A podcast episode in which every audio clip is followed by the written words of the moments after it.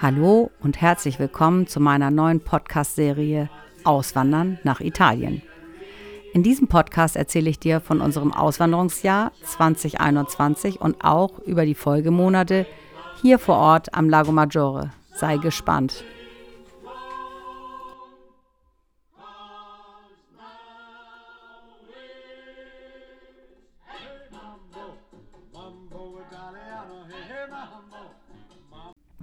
Ja, hallo und herzlich willkommen zur zweiten Folge. Ähm, wir fangen jetzt im September an, 2021, oder ich fange davon an zu erzählen. Aber was mir auch noch einfiel, was ich unbedingt berichten wollte, wie haben wir das eigentlich mit der Krankenkasse gelöst? Das ist die Frage, die viele immer beschäftigt und mich auch viele gefragt haben. Also, wir sind in Deutschland, waren wir bei einer Krankenkasse gesetzlich versichert, weil mein Mann Angestellter war und ich war selbstständig und ich in der Familienversicherung meines Mannes. So und ähm, wir haben uns dort einfach gemeldet, haben denen gesagt, wir wollen auswandern langfristig, aber kurzfristig sind wir noch in Deutschland und ohne Einkommen. Und dann gibt es diesen sogenannten Mindestsatz, den man dann als Familie zahlt. Das sind ungefähr 250 Euro im Monat. Und den hatten wir dann sozusagen abgeschlossen, beziehungsweise dann die Versicherung dahingehend geändert. Und in dem Moment, wo man in Deutschland sich abmeldet, muss man natürlich dann auch die Krankenkasse abmelden. Aber dazu komme ich dann ein paar Wochen später nochmal drauf zurück. Also das zum Thema Krankenversicherung. Das hatten wir dann also abgeschlossen. Und ähm, genau, das wollte ich erzählen. Und das Allerwichtigste ist, wenn man in Italien ankommt und etwas kaufen möchte, mieten möchte oder ein Konto eröffnen möchte, was braucht man, ist den sogenannten Codici Fiscale. Codici Fiscale ist eine Steuernummer oder wie bei uns auch die Steueridentnummer. Das ist eine Steuernummer, die auf eine Person sozusagen zugeschnitten ist. Das heißt, ich habe eine Steuernummer und mein Mann hat eine Steuernummer.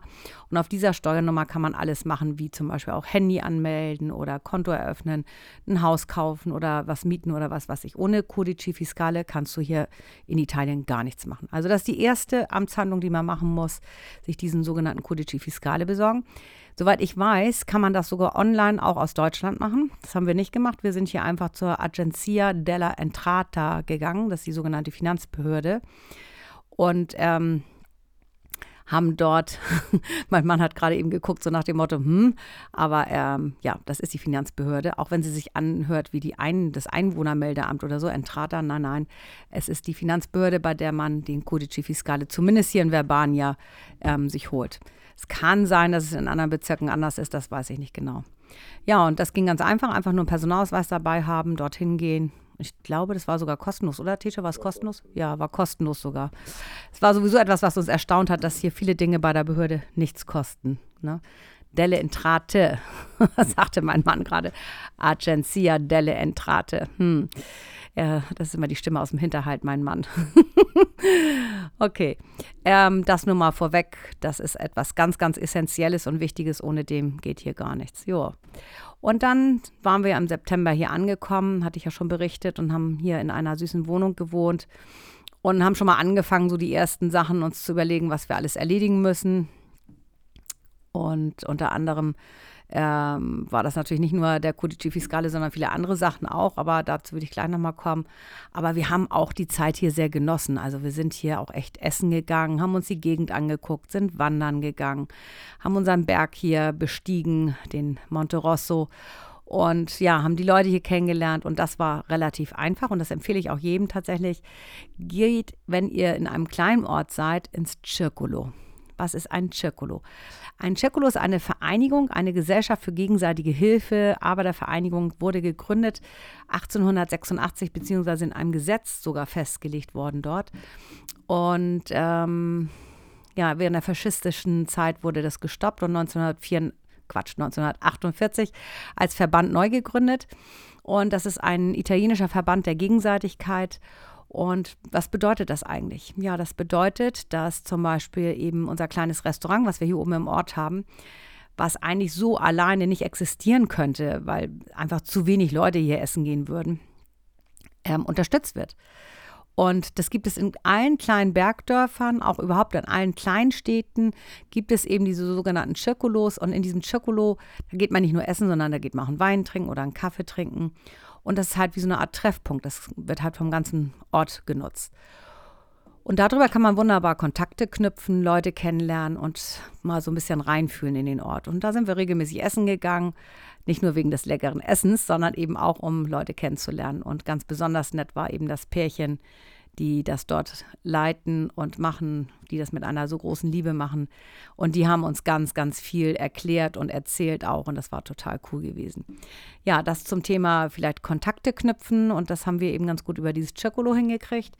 Ähm, beim Kastanienfest zum Beispiel haben wir dann also auch ganz, ganz viele Leute aus dem Ort hier nochmal kennengelernt, uns selber vorgestellt und die sich auch uns vorgestellt haben. Es war total süß gewesen. Und ja, das fand ich irgendwie nochmal einen ganz interessanten Hinweis. Dann braucht man natürlich ein Bankkonto. Ähm, man kann natürlich vieles noch über ein deutsches Konto machen, aber irgendwann ist es dann so weit, dass du ein italienisches Konto brauchst.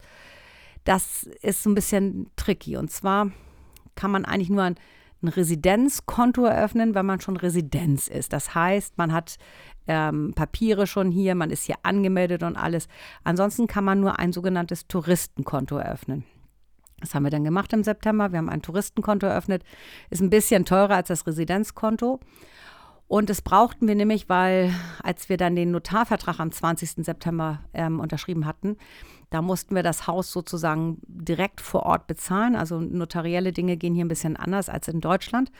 Und das macht man in der üblichen Form hier mit einem sogenannten Verrechnungscheck, Assegno Circulare.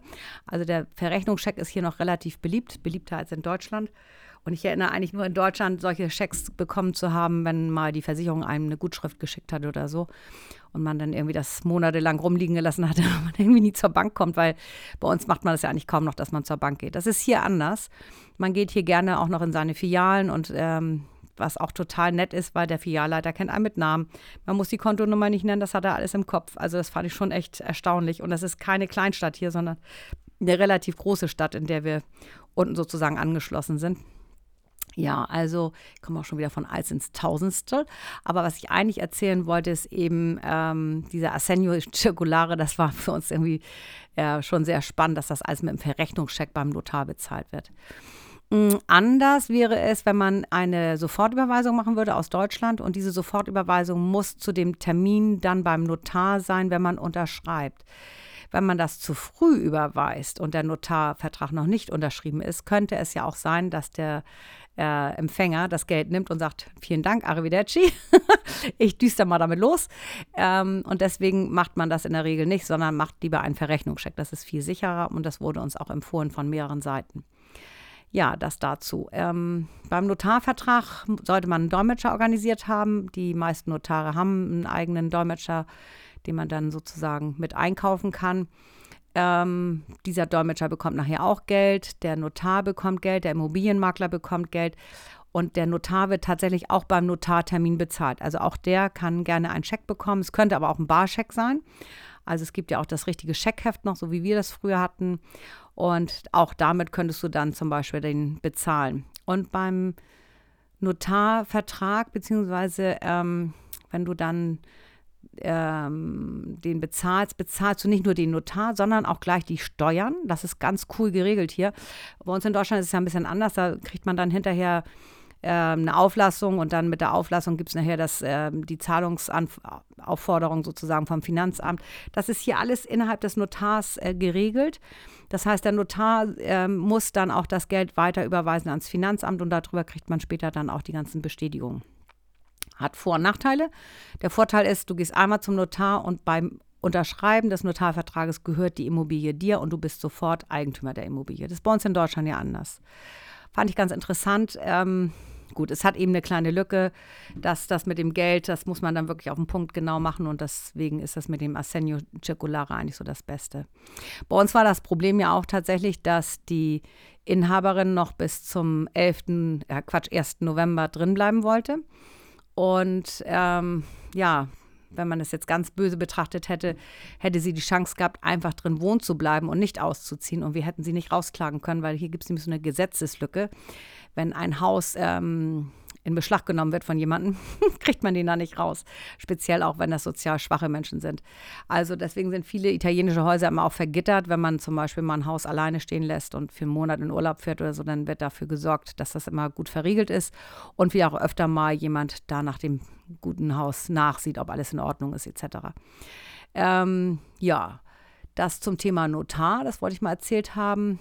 Und ähm, dann ist es auch noch interessant, wir haben natürlich nach dem Notartermin, ähm, wussten wir, dass wir dann zum 1.11. einziehen können und haben gedacht, naja gut, dann fahren wir mal zur Kommune und gucken, ob wir schon mal unsere Carta Identitar, also die Identitätskarte oder Personalausweis hier in ähm, Italien beantragen können. Oder zumindest rausfinden, wie geht das. Und ähm, dann sind wir da auch hin. Und da mussten wir auch irgendwie wieder ganz viele Zettel ausfüllen. Die waren aber auch sowas von hilfsbereit. Und wenn jemand kein Deutsch sprach, dann auf jeden Fall gebrochen Englisch. Und oder es kam ein Kollege dazu und hat geholfen. Also das war total cool. Und sie haben dann aber gesagt, dass die eigentliche Identitätskarte erst ausgestellt werden kann, wenn wir im Haus wirklich wohnen. Und um das zu prüfen, schicken sie einen Polizisten und der prüft, und jetzt lacht nicht, ob ein Bett im Haus steht. Also das ist dann das Entscheidende. Es muss ein Bett im Haus stehen. Ähm, ja, das war sehr spannend. Nun wussten wir ja, als wir im Oktober dann das mit der Identitätskarte gemacht haben, dass noch kein Bett im Haus steht, weil ja immer noch die andere Dame da drin wohnte. Und wir haben es trotzdem versucht und ähm, haben ein bisschen geschummelt, in Anführungsstrichen. Irgendwann kam tatsächlich auch mal ein Polizist hier hoch, aber nicht wegen uns. Und den haben wir angesprochen und haben gesagt, ja, wir wohnen jetzt in diesem Haus im Moment, weil wir in das Haus ja dann später einziehen. Und ob er das schon genehmigen könnte, damit das eben seinen weiteren Gang gehen würde. Ja, wer hätte das dann alles notiert und so weiter und so fort. Es hat dann tatsächlich auch geklappt, dass wir dann wirklich Ende Oktober unsere ähm, Carta Identitata bekommen haben und das war echt cool gewesen. Das geht vielleicht nicht immer so glatt durch, ähm, muss man so ein bisschen aufpassen, aber spannend ist eben tatsächlich das Thema, man muss ein Bett im Haus stehen haben. Herrlich, oder? Ja, und ganz nebenbei haben wir dann versucht, natürlich auch Italienisch zu lernen. Äh, mein Mann macht das immer mit so einer App, Duolingo. Ich habe alles Mögliche ausprobiert. Für mich war das immer alles zu hektisch hier gewesen mit allem, was wir so noch vorhatten. Aber vielleicht ist es auch nur eine Ausrede. Ich hatte auch eine italienische Lehrerin, das ging auch nicht so dolle, fand ich. Und ja, ich plapper halt einfach drauf los. Mein Mann sagt das immer unglaublich mit allen Fehlern, aber egal, ich plapper halt. Und irgendwie geht das ganz gut. Ja. Und ich übe halt auch immer noch mit dem einen oder anderen Programm, was ich so habe. Und wir haben jetzt gerade einen tollen Podcast auch entdeckt. Wie heißt der nochmal, der Podcast-Teacher? Coffee. Coffee Break, genau. Coffee Break ist auch ganz cool, wenn das jemand mal wissen möchte. Könnt ihr also auf dem Podcast-Kanal umsonst Podcasts hören. Es ist sehr gut gemacht in Englisch und Italienisch. Und ähm, da werden einfach die Sätze immer so auseinandergenommen und ja, die Konversation und zu verschiedenen Themen. Das ist echt spannend. Und das sind immer so 15 Minuten, 20 Minuten. Und das machen Tito und ich immer morgens zum Frühstück. Ja, Coffee Break, Italiener. Gut, in diesem Sinne, das war mein Kapitel für heute. Ähm, ja, beim nächsten Mal werde ich euch noch ein bisschen mehr erzählen, wie es dann so weitergegangen ist, bis hin zur Weihnachtszeit. Und ja, es ist sehr spannend hier alles. Und wie ihr merkt, ich kann also immer weiter erzählen. Es macht auch einfach so viel Freude. Wir sind sehr, sehr glücklich und ich wünsche euch oder dir einen schönen Tag heute und ich hoffe, es hat dir gefallen und bis bald. Deine Sabine. Ciao. Arrivederci. Mambo Italiano, mambo, mambo Italiano, ho. supper, says Leano. Hello, quesadilla, you get happy in the pizza when you mambo Italiano.